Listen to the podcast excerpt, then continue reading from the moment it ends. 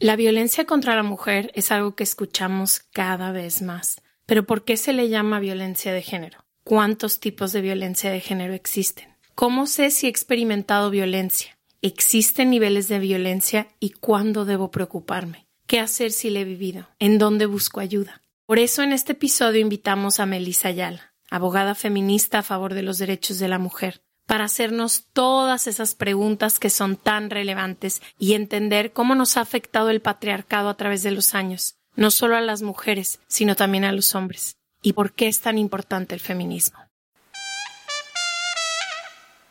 Ya saben que el amor está entre los temas que más nos hemos cuestionado junto con ustedes. Y como sabemos que muchas personas se perdieron el Love Tour de Se Regalan Dudas, y porque ustedes lo pidieron, creamos en colaboración con Podimo la versión digital y mejorada de este show para que nadie se lo pierda. El Love Tour Se Regalan Dudas es para todas las personas porque cuando de mitos de amor se trata, nadie se salva. Y aquí de amor, nadie se muere. Corre nuestro perfil de Podimo en go.podimo.com diagonal dudas. go.podimo.com diagonal dudas. Y no te pierdas esta versión completamente renovada de Love Tour.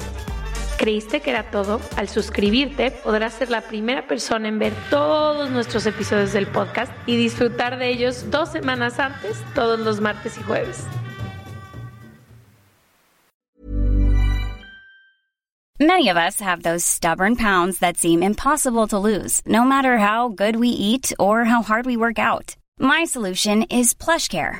PlushCare is a leading telehealth provider with doctors who are there for you day and night to partner with you in your weight loss journey. They can prescribe FDA-approved weight loss medications like Wagovi and Zepbound for those who qualify. Plus, they accept most insurance plans. To get started, visit plushcare.com slash weight loss. That's plushcare.com slash weight loss. A lot can happen in three years, like a chatbot may be your new best friend. But what won't change? Needing health insurance. United Healthcare Tri Term Medical Plans, underwritten by Golden Rule Insurance Company, offer flexible, budget friendly coverage that lasts nearly three years in some states. Learn more at uh1.com. From the beginning. Se regalan dudas nace de la infinita necesidad de cuestionarnos todo. Todo lo que está a nuestro alrededor. De dónde venimos y hacia dónde vamos. Cómo tomar decisiones más informadas. Tenemos tantas dudas que te las queremos regalar. Soy Leti Sagún. Y yo Ashley Franje. Y en este espacio invitamos a quienes saben y no saben tanto de todo eso que tendríamos que estar hablando. En colaboración con ACAST. Les damos la bienvenida a Se Regalan Dudas con una invitada muy especial. Justo le estaba diciendo a la invitada que no soy tan buena para hacer nuevas amigas, pero a ella desde que la conocí vía Twitter, Twitter me ha traído muchas cosas buenas. Tipo me ha traído buenos dates, me ha traído... Quería llevarte ahí, pero solita llegaste. Me ha traído uno que otro date, me ha traído buenas amigas también, me trajo a Pablo Montaño, que luego me llevó a Sofía, que luego me llevó a Mel. Entonces, sí, la verdad. Es tu medio de información, es tu... No me gustó que Elon lo hubiera comprado, pero bueno, está bien. Hoy vamos a hablar de un tema que quisiera que no tuviéramos que hablar, esa es la verdad. Vamos a hablar sobre violencia de género y todo lo que sucede alrededor de esto y a la violencia que nos enfrentamos las mujeres a diario en un país como México. Sé que nos escucha muchísima gente en Latinoamérica y sé que también es el caso en donde hay más de 10 mujeres asesinadas al día. Entonces, no sé, quisiera que no tuviéramos que hablar de esto y que pudiéramos vivir en un país o en una sociedad, porque no es solo México, lo sé, en una sociedad en el que las mujeres pudiéramos ser libres. Hoy vamos a tratar de explicar desde el principio, por así decirlo, hasta el final, a donde estamos aquí. Hicimos un proyecto con nuestra invitada y le dije a Leti, hay que traerla. Justo estaba viendo la playera de nuestra invitada, para quienes no nos ven por YouTube y solo nos escuchan, pero dice, feminismo es la idea radical que sostiene que las mujeres somos personas. Y a veces a mí lo que me pasa mucho con estas conversaciones es que siento que las personas que no se definen a sí mismas como feministas o las personas que no entienden por qué hablamos de violencia contra la mujer específicamente, por qué hacemos la separación también de un homicidio a un feminicidio, por ejemplo, siempre, por lo menos en mi camino, yo me he topado que las personas que o no entienden o no están de acuerdo o discuten es por falta de información. Y una vez que con mucha paciencia empiezas tú esta conversación, que yo sé que no debería de ser nuestro deber educar a nadie, lo entiendo, pero las veces que yo me he tomado el tiempo de hacerlo, inmediatamente cuando pones sobre la mesa las ideas más importantes que hay en este tipo de temas y discusiones, no hay nadie que no quiera que las mujeres tengan las mismas oportunidades, no hay nadie que no quiera que las mujeres sean libres, no hay nadie que no quiera que tengamos el mismo acceso, que podamos tener eh, la misma retribución económica, los mismos espacios. Yo pienso mucho ahora que veo, por ejemplo, a, mis sobrinas o a niñas, digo, ojalá que no se tengan que enfrentar a los mismos retos, porque sí ha ido evolucionando de cierta manera si comparamos ahorita los derechos, accesos y conversaciones de nuestras abuelas, de nuestras madres y de nosotras, pero si, no seguimos empujando, no va a llegar ese momento en el que verdaderamente suceda, ¿no? Entonces, me emociona mucho esta conversación. Hoy nos acompaña Melissa Ayala. Ella es abogada feminista, especialista en derechos humanos y reproductivos. Bienvenida a Se Regalan Dudas. Bienvenida a Se Regalan Dudas. Ay, muchas gracias. La verdad estoy entre emocionada, nerviosa, ya saben, las dos, porque pues la verdad admiro muchísimo la chamba que hacen ustedes dos y ahora con este nuevo proyecto en el que trabajamos juntas, la verdad es que las admiro aún más, la verdad. No, eres lo máximo. Gracias, Mel. Lo primero que creo que habría que poner sobre la mesa y entender es qué es la violencia contra la mujer o la violencia de género y por qué es necesario separarla del término violencia en general. Claro, mira, creo que es buenísimo que empecemos con eso porque justo a partir de que tenemos la, la claridad conceptual es que también podemos arrancar, ¿no? La, la mayoría de las pláticas que, que, tenemos, ya sea en la sobremesa o en espacios públicos, en espacios de toma de decisión, uh -huh. la violencia de género es aquellas acciones o aquellas omisiones que están encaminadas en contra de las mujeres, ¿no? Por el hecho de ser mujeres. Entonces, puede ser de distintos tipos, puede ser violencia psicológica, económica, patrimonial, sexual, ¿no? Y esto me parece que es muy importante mencionarlo, porque por supuesto que vivimos en una sociedad en donde puedes vivir distintos tipos de violencia, ¿no? Pero hablar de violencia de género es muy específico porque lo viven las mujeres, ¿no? Y aquí también creo que es bien importante mencionar que no solamente las mujeres cis, sino también las mujeres trans, que en muchas ocasiones, en estos momentos desafortunadamente, los feminismos se encuentran teniendo como una, una división muy fuerte justo de respecto a esto y me parece que es bien importante que, que arranquemos diciendo eso, ¿no? O sea, yo soy una feminista trans incluyente, ¿no? Esto quiere decir que yo siempre voy a, reconocer la existencia de las mujeres trans como mujeres, entonces me parece que de entrada esa sería como la, la principal definición de la violencia de género.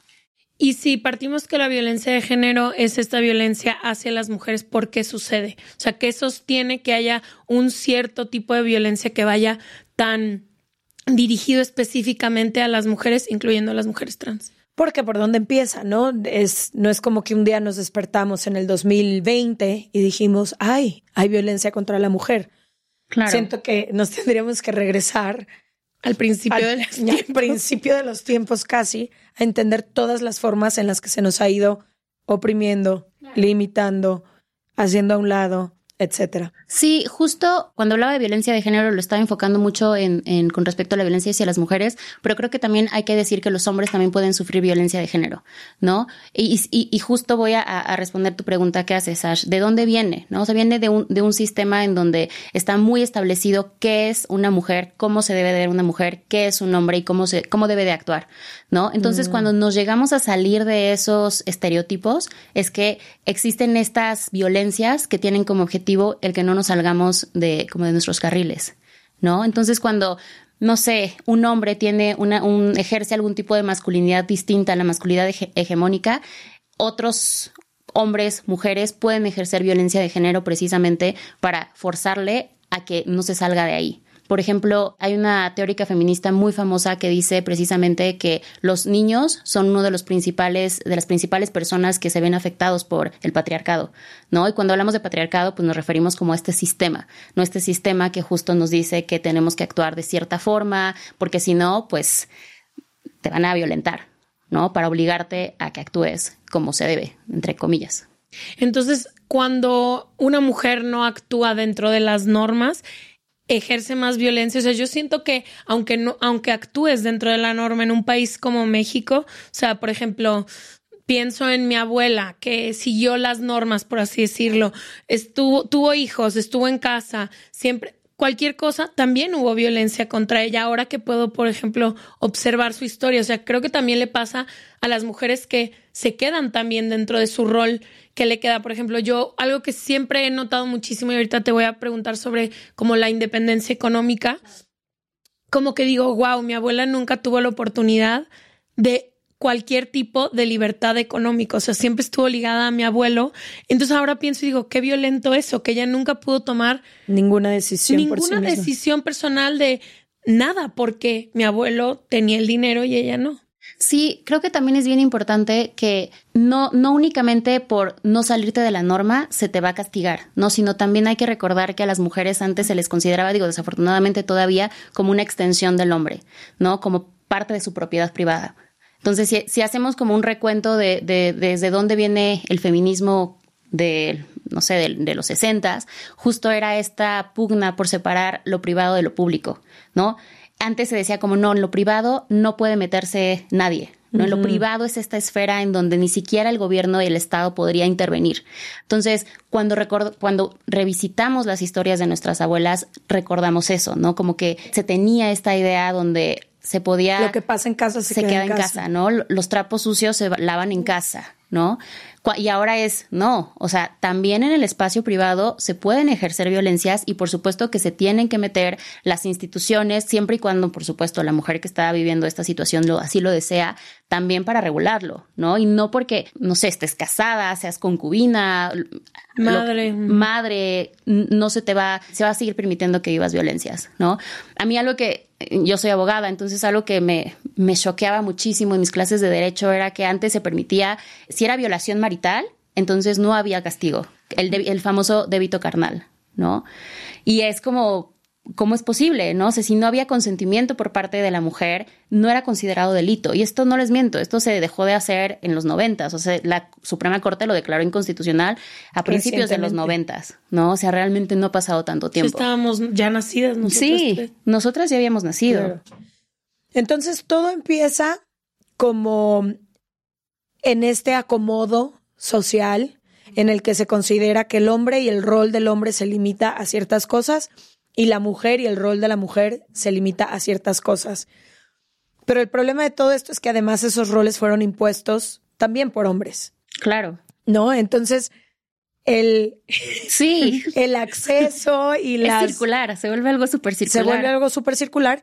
Y por eso me gustaría un poquito, porque siento que la palabra patriarcado últimamente se escucha mucho. Claro. Y me gustaría si nos pudieras explicar como así muy desmenuzadito qué es el patriarcado y por qué lo señalamos tanto. Porque por lo menos en lo que yo entiendo es, no es un ataque directo hacia el hombre, es entender que todos vivimos en un sistema que fue hecho por y para hombres y que ese sistema patriarcal nos ha asfixiado a todos.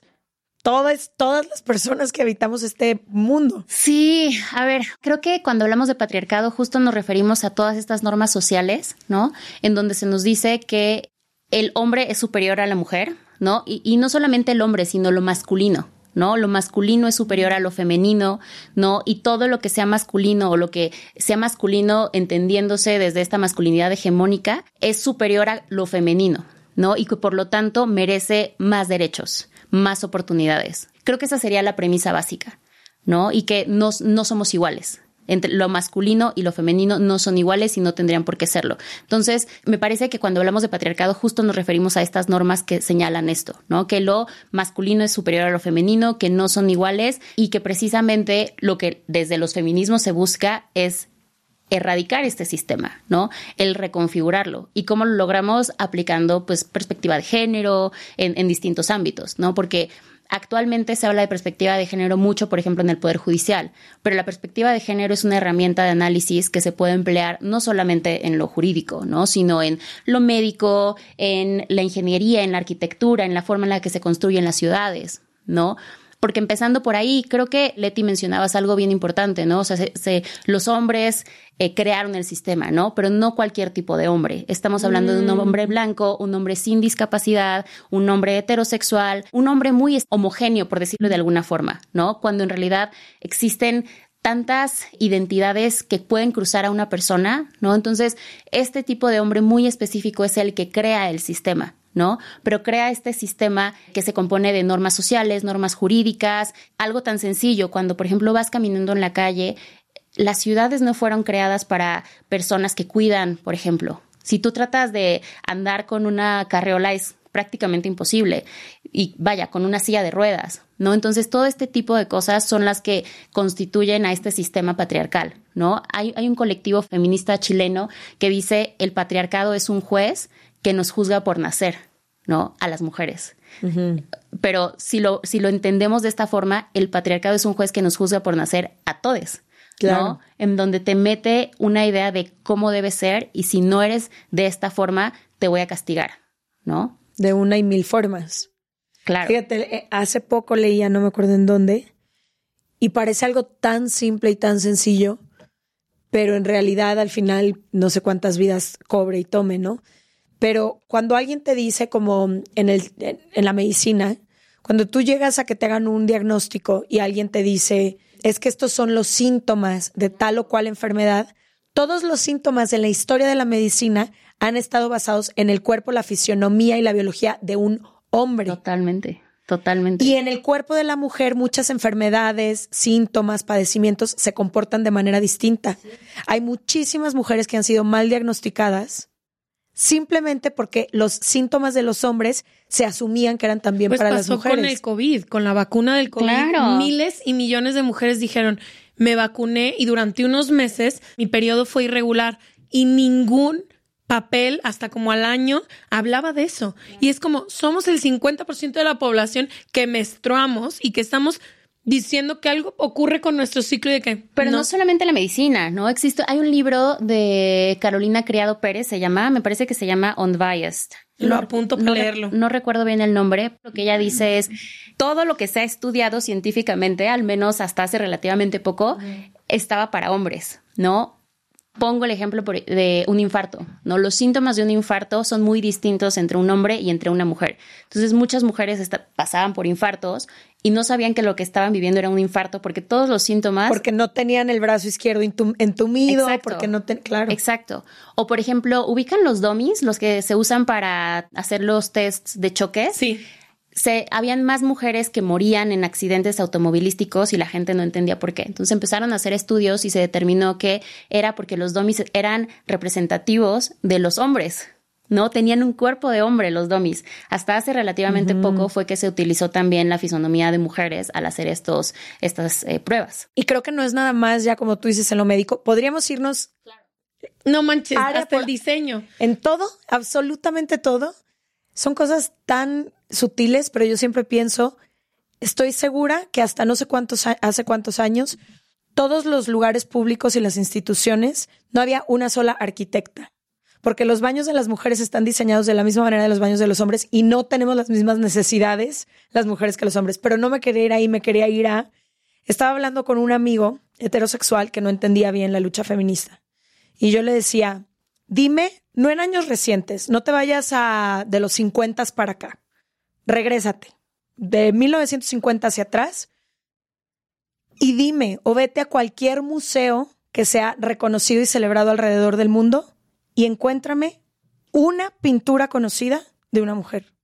Háblame de un libro que haya sido publicado con el nombre de una mujer. Una porque filósofa había... griega. Dime el nombre de una filósofa Sí, griega. Porque había libros increíbles de mujeres que tuvieron que, utilizar seudónimos, pero son cosas que parecen tan sutiles, pero imagínate que la historia entera que nos contaron fue escrita, hecha, diseñada, armada, organizada por, por los hombres. Hay algo que se llama violencia epistémica, que también se refiere a quién, de quiénes podemos, o sea, quiénes están capacitados, por así decirlo, de producir conocimiento, ¿no? Wow. Y justo pues narra esta historia, narra esta, este tipo de violencia donde las, a las mujeres no se les permitía crear conocimiento, ¿no? Y también dentro de esta violencia es, es a quién le puedes creer, ¿no? Entonces, si hilamos la violencia epistémica con el acoso sexual, por ejemplo, podemos entender por qué muchas veces desafortunadamente no se le cree a las sobrevivientes de, de violencia de género, ¿no? Porque seguimos todavía metidos en este tema de la violencia epistémica. Las mujeres no pueden dar su te- sus testimonios sin que sean puestos en duda. Ahorita hablando nomás de lo que decías del arte, tomé un curso con unas amigas tuyas. Ah, ¿Cómo se llama la ¿Con plataforma? Grecia? Ellas Arte. Ellas Arte. Y leímos un ensayo que es ¿Por qué no existen mujeres en el arte? Lo voy a dejar en el newsletter y explica eso. ¿Por qué no existen mujeres en el arte? No es porque mujeres no pinten bien, no, o sea, es porque literalmente no ha habido el espacio, no ha habido el lugar, no ha habido los... Sí, es una opresión sistémica. Total, pero lo dejo en el newsletter que está buenísimo. Antes de seguirme, quisiera que explicaras, igual de bien que ex- explicaste el patriarcado, qué es la violencia de género de esta de la que estamos hablando y por qué es tan importante que casi, si no es que todo, se estudie con perspectiva de género y qué Sí, es ¿qué eso. es? ¿Qué es la perspectiva? La, la perspectiva de género es como si te pusieras unos lentes, Ok. ¿no? Imagínate que tienes miopía, como yo, ¿no? Y ves el mundo Como sin lentes. O sea, ves el mundo sin lentes y, de- y, y te creas una idea de lo que es. Pero de repente llega alguien y te da unas gafas, ¿no? Te da unos lentes y te los pones y dices, estoy viendo cosas que antes no podía ver. No, básicamente eso es la perspectiva de género, que te permite justo entender disparidades, ¿no? Las dis- disparidades que pueden llegar a existir entre hombres y mujeres, pero disparidades sobre todo de poder, ¿no? Que te permite entender dónde están las asimetrías de, de poder, ¿no? ¿Me puedes dar un ejemplo? Claro, por ejemplo, un ejemplo muy típico. Una pareja heterosexual casada, que tú los ves por fuera, ya sabes, tienen tres hijos, es la, la esposa se dedica a las labores del hogar, el esposo va a trabajar, es el proveedor, un- un- una vista bastante estereotípica de un matrimonio, ¿no? Y tú los ves por fuera y dices, la, la señora está viviendo una muy buena vida, ¿no? El señor está llevando una muy buena vida, deciden separarse, firman el divorcio, llegan ante un juez y el juez dice como, ay, ¿por qué le tendrías que dar una pensión a la señora si ella puede trabajar sin ningún problema? ¿No? Y a la hora, o sea, si un juez, una persona juzgadora, una jueza se pone la perspectiva de género, se pone los lentes, va a decir, a ver, esta mujer ejerció, estuvo trabajando, sí, porque las labores del hogar son trabajo. ¿En qué momento se le pagó?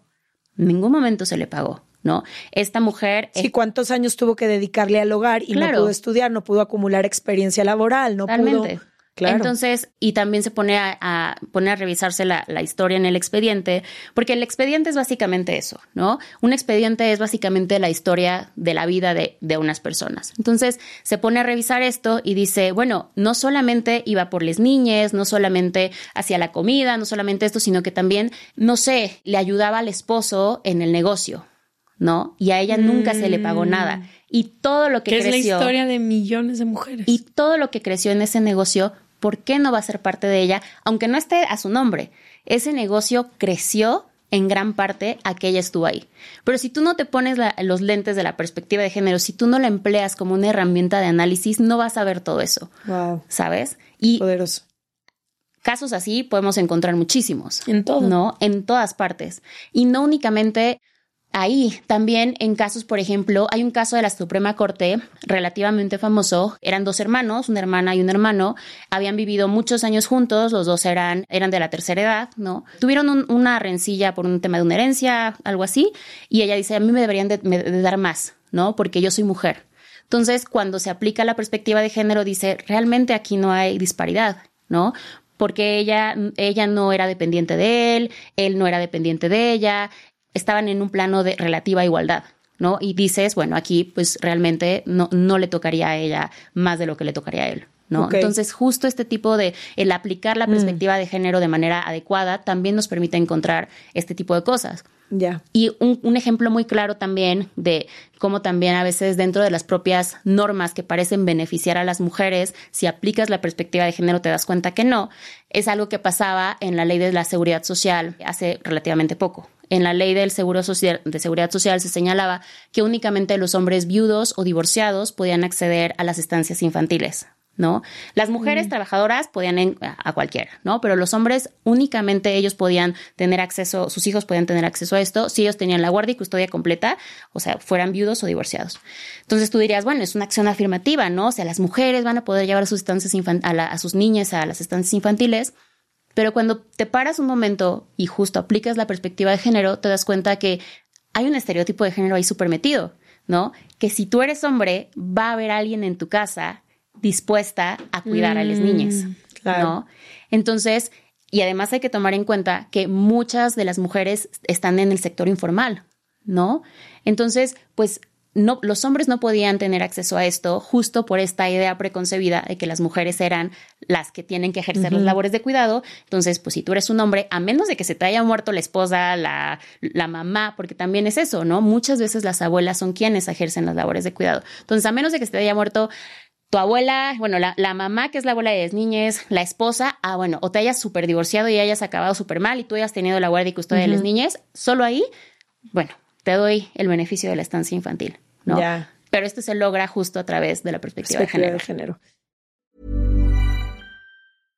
Imagine the softest sheets you've ever felt. Now imagine them getting even softer over time. That's what you'll feel with Bowl and Branch's organic cotton sheets. In a recent customer survey, 96% replied that Bowl and Branch sheets get softer with every wash. Start getting your best night's sleep in these sheets that get softer and softer for years to come. Try their sheets with a 30-night guarantee. Plus, get 15% off your first order at bowlandbranch.com. Code BUTTERY. Exclusions apply. See site for details.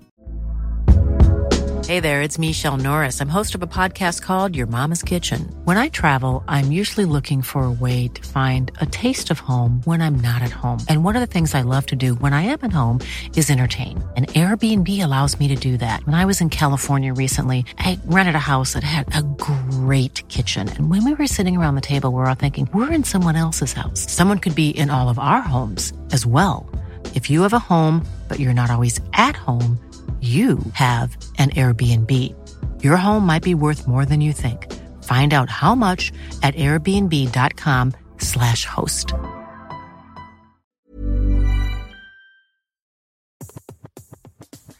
Este mes, Leti y yo nos tomamos unas merecidas vacaciones. En lo personal, necesitaba un tiempo de desconexión para estar solo conmigo y con las personas que quiero. Uno de los planes que hicimos fue ir a uno de mis lugares favoritos, el mar. Por eso decidí comprarme un traje de baño lindo, protector solar y algunas otras cosas que quería llevarme a la playa. Después de comprar lo que necesitaba, usé una app que se convirtió en mi más grande aliada, porque me regresó dinero en efectivo y me recompensó por muchos de los gastos que hice. La app se llama Hybora y es muy sencilla, rápida y segura de usar. Hybora me ha regresado dinero por comprar en tiendas como Lowell's, Macy's, Sephora, Best Buy y mucho más. Tú también puedes empezar a usarla y recibir dinero por comprar desde comestibles hasta artículos del hogar y de belleza. Lo único que tienes que hacer es agregar tus ofertas en la aplicación, subir tu recibo y listo. Obtendrás dinero real que podrás depositar a tu cuenta bancaria, PayPal o tarjetas de regalo. Si tú también quieres aprovechar estos beneficios, en este momento, para ti que eres parte de nuestra comunidad, Hybora ofrece 5 dólares por solo probar Hybora usando el código DUDAS cuando te registras. Simplemente ve a la Apple Store o a Google Play Store y descarga la aplicación Hybora, completamente gratis para comenzar a ganar dinero en efectivo y use el código DUDAS. Eso es I-B-O-T-T-A en App Store o en Google Play con el código DUDAS. Acabamos de hacer un proyecto, las tres, con las mujeres más increíbles y ha sido para mí el proyecto que más me ha marcado en mi vida. El otro día le estaba diciendo a Leti que, que si todo lo que hemos tenido que hacer y podido hacer con el privilegio enorme que ha venido con este podcast, lo puedo aplicar para hacer proyectos como el que hicimos, todo vale la pena. Le dije, voy de tour 300 veces, no me importa si puedo usar esos recursos para crear el podcast que hicimos de 10 mujeres, que lo hicimos con Alma Delia Murillo y Daniela Rea, que cuenta la vida de estas 10 mujeres alrededor de México, de todo tipo de estrato social, de todo tipo de edad, que fueron asesinadas por feminicidio. Y no creo que haya aprendido más en el último año que con este proyecto. O sea, realmente me educaron las personas con las que trabajamos y también todo el la estudiada que le dimos y me encantaría hablar de eso, de qué es un feminicidio y por qué, como decía Leti al principio, es tan importante separar un feminicidio de un asesinato. Claro, mira, un feminicidio es el asesinato de una mujer por razones de género, ¿no? Cuando hablamos de razones de género nos referimos al hecho de que se le mató por ser mujer, ¿no? Y existen dentro del, como ustedes saben, somos, en, en México somos un, un país en donde la materia penal, cada estado determina cómo se entiende eh, los delitos, ¿no? Y en feminicidio, pues no es la excepción, ¿no? Pero a grandes rasgos, las razones de género es eso. Te mataron por ser mujer y se te mató de cierta forma, de manera muy específica, ¿no? Por ejemplo, hubo agresiones, hubo abuso sexual o agresiones sexuales, se te, el, el, cadáver lo dejaron en la vía pública, distintas razones que están eh, señaladas en, en los códigos penales, pero es muy importante como dejarlo así, ¿no? Es un asesinato donde se mata a las mujeres por ser mujeres, ¿no? Entonces creo que nombrarlo como tal es muy importante, porque si no, no se entiende bien la problemática. También el que se cuente estadísticamente como tal me parece que es bien importante, ¿no? Porque hasta que no tenemos datos en donde podemos realmente visibilizar el tamaño del problema, no nos vamos a dar cuenta de lo que está pasando, ¿no? O sea, están matando a las niñas y a las mujeres por ser mujeres, ¿no? y eso a mí me parece... Y de una forma brutal. Brutal, espeluznante, ¿no? O sea, tú lees a Mariana Enríquez y, piensas que es terror, ¿no? Y luego lees las noticias y dices, güey, es lo mismo, o sea, nos está pasando... Se queda corta, güey. La ficción se queda corta, ¿no? Y creo que eso es súper doloroso, entender que estamos en un, en un país en donde a las mujeres se les mata por ser mujeres, ¿no? Y, y creo que el feminicidio es la expresión más extrema, ¿no? De la violencia de género, pero digo, esto nosotras lo hemos platicado, e, existe este violentómetro, ¿no? Que empieza con cositas, estas microviolencias, ¿no? Estas violencias cotidianas, ¿no? Que son el, el chiste, el chiste entre comillas, ¿no? El comentario disque gracioso, que no lo es, ¿no? Y que te, está demeritando por ser mujer, ¿sabes? Y que después esto se puede elevar a que te esté revisando el celular, ¿no? Te diga con quién te puedes juntar y con quiénes no. Esta amiga no me gusta porque te mete ideas feministas. O este, ese corte de pelo te queda fatal. Entonces, todas esas cosas son violencia, ¿no? Y las, eh, las tenemos tan normalizadas que a veces ni las vemos. Culturalmente están normalizadas. Están súper normalizadas. En películas, en canciones, en comentarios. Sí.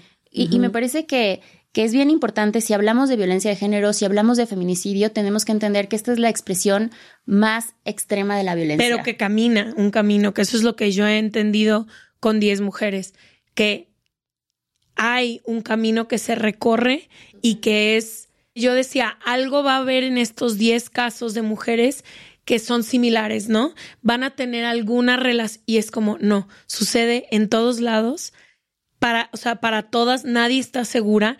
Y en su propia casa, en... Y eso especialmente es no está especialmente en, la casa. propia casa.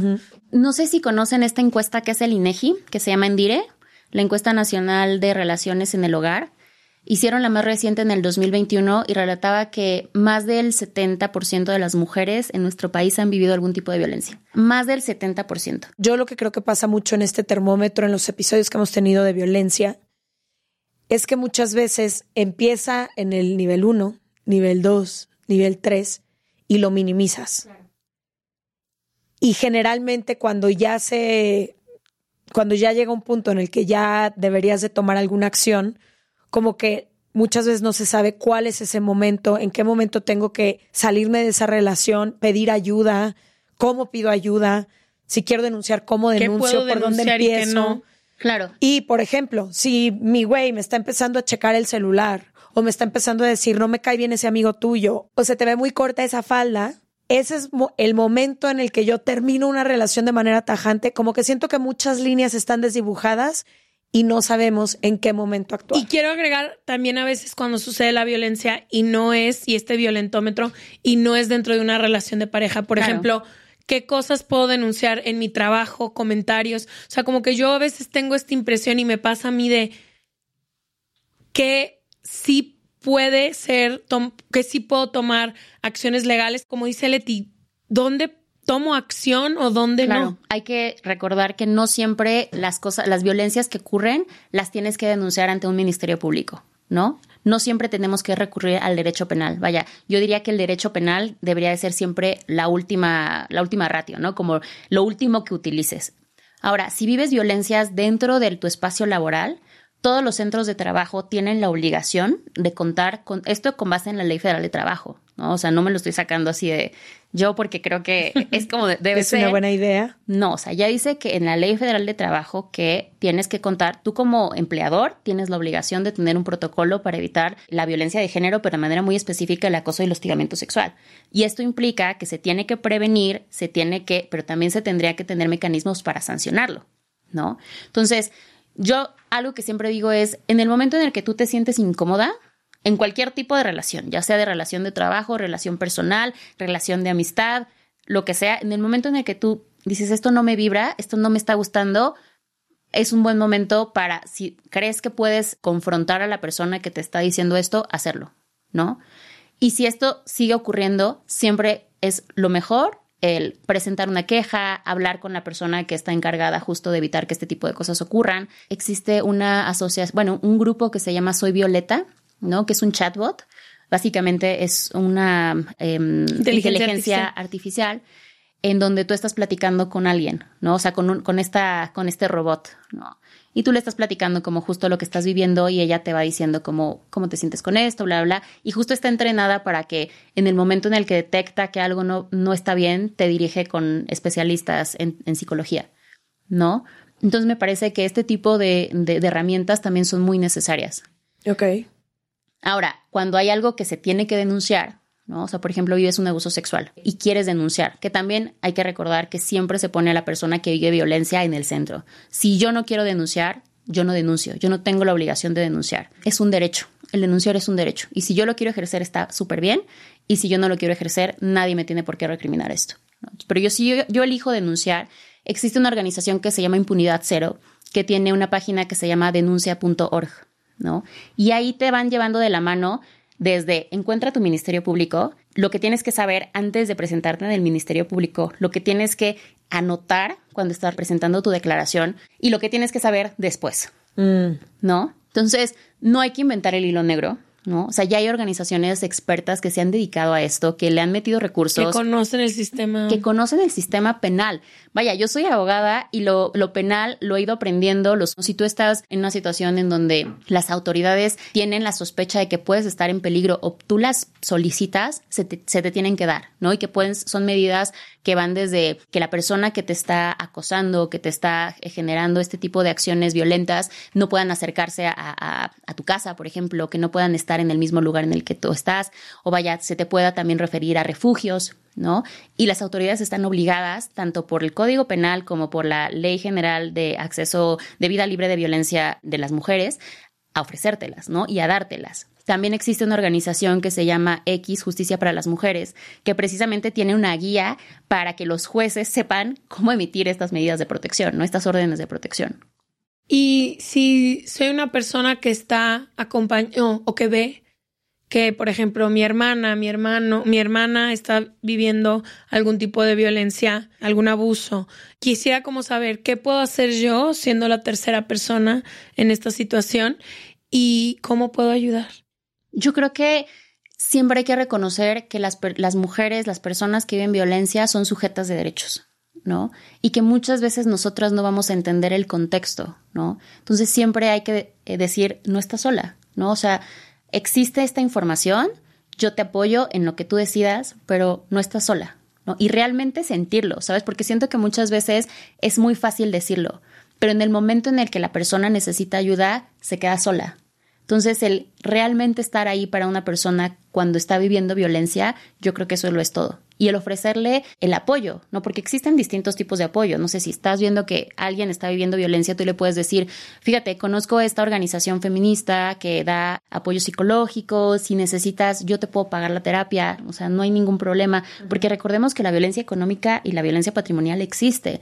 Como una mujer que está viviendo violencia va a poder salir y acceder a una consulta psiquiátrica o psicológica privada, ¿no? Cuando sabemos que las psicólogas, los psicólogos de, en servicio público tienden muchísima gente y te dan 20 minutos cuando mucho. Sí, te tratan es tan revictimizante a veces el proceso. En muchas ocasiones también es revictimizante, pero también si lo vemos desde un punto estructural, ven a tantas personas y tienen tan poco tiempo que ese es un ejemplo de algo que se podría hacer, ¿no? De ser ese apoyo para esa persona que lo necesita.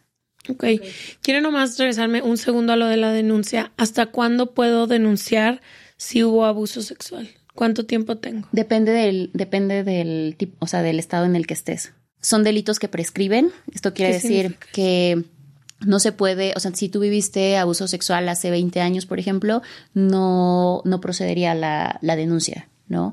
Pero depende mucho del, del ¿Por estado qué en no el que estás. Porque justo son las reglas, las reglas procesales, ¿no? Para que haya como un periodo en donde se pueda justo iniciar todo el proceso de, de investigación, de recabación de pruebas.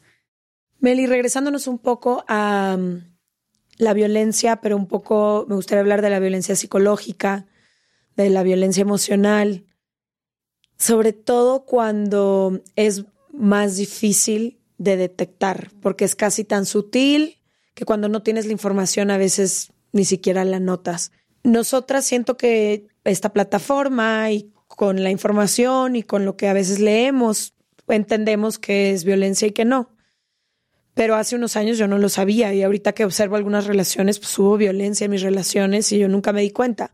Entonces, Te diste, nomás quiero preguntarte, ¿te diste cuenta ya que tenías la información o mientras estabas ahí sentías? no, cuando vi el violentómetro y dije, ah, que me hagan la ley del hielo es violencia.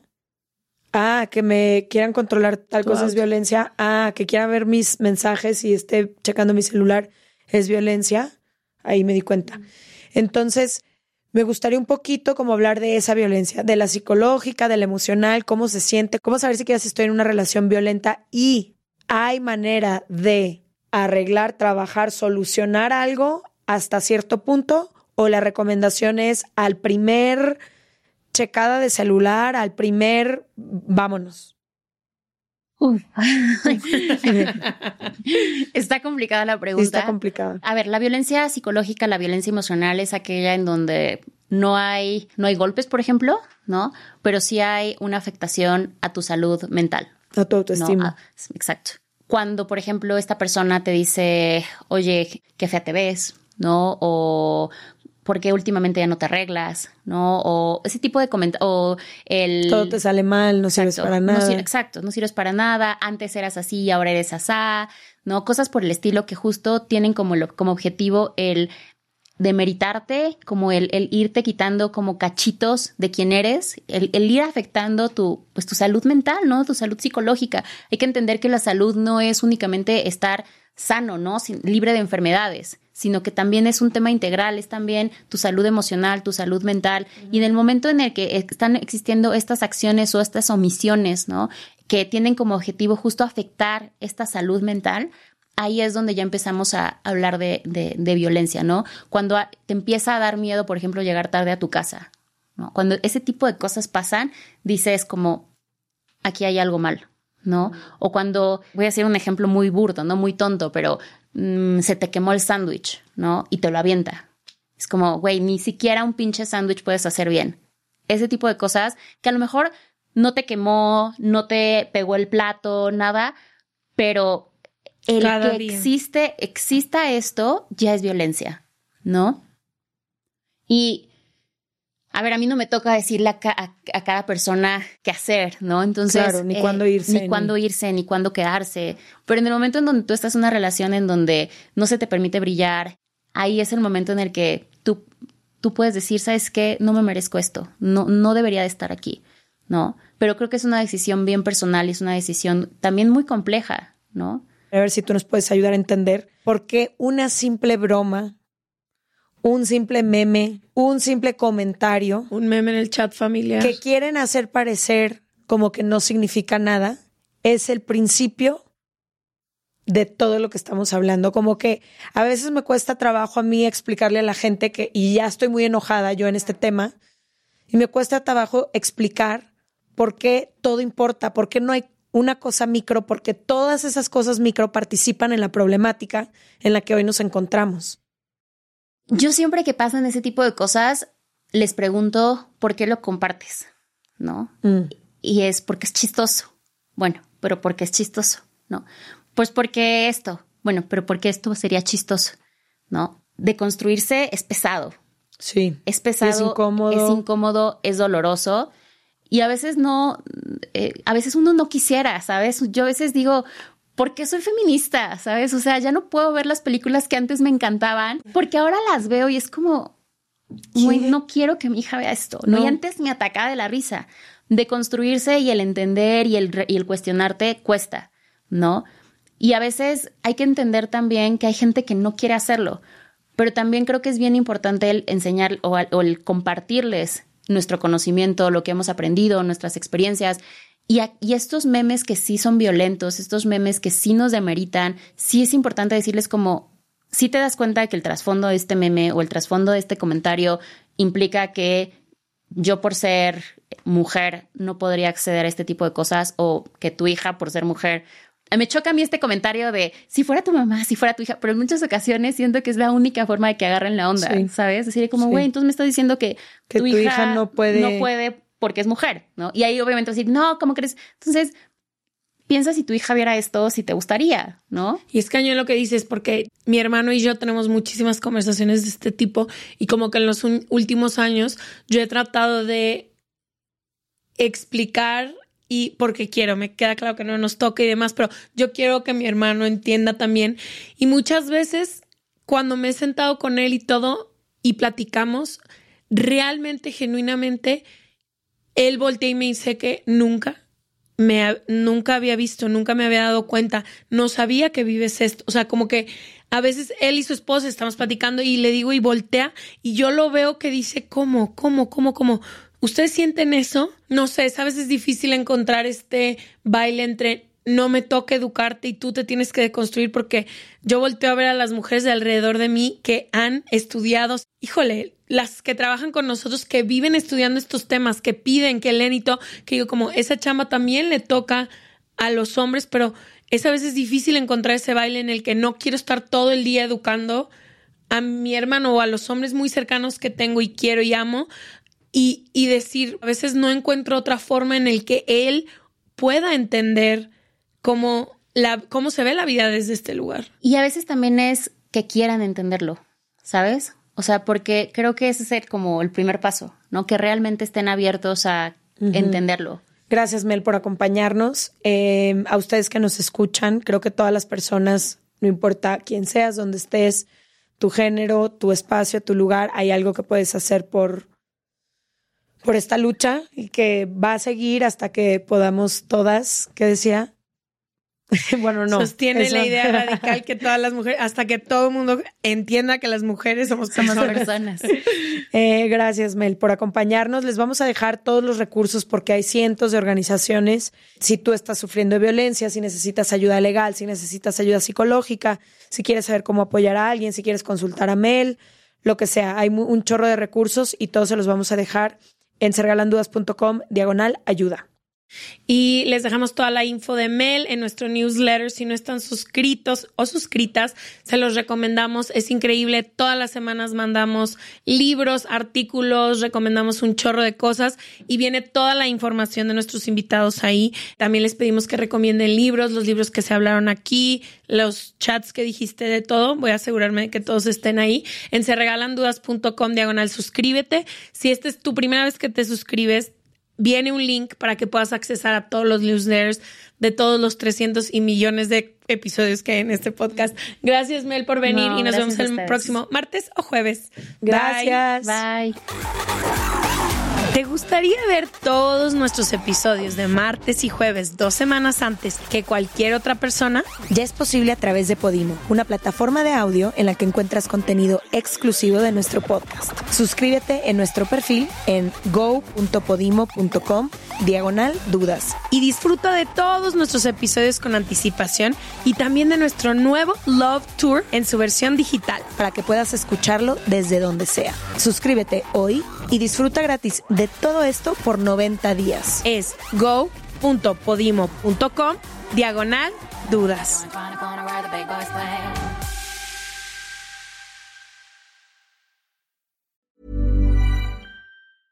Even when we're on a budget, we still deserve nice things. Quince is a place to scoop up stunning high-end goods for 50 to 80% less than similar brands. They have buttery soft cashmere sweaters starting at $50 luxurious Italian leather bags, and so much more. Plus, Quince only works with factories that use safe, ethical, and responsible manufacturing. Get the high-end goods you'll love without the high price tag with Quince. Go to quince.com slash style for free shipping and 365-day returns. This message comes from BOF sponsor eBay. You'll know real when you get it. It'll say eBay Authenticity Guarantee. And you'll feel it. Maybe it's a head turning handbag, a watch that says it all, jewelry that makes you look like the gem, or sneakers and streetwear so fresh every step feels fly. eBay gets it. So look for the blue check mark next to that thing you love and be confident that every inch, stitch, sole, and logo is checked by experts. With eBay Authenticity Guarantee, you can trust that feeling of real is always in reach. Ensure your next purchase is the real deal. Visit eBay.com for terms.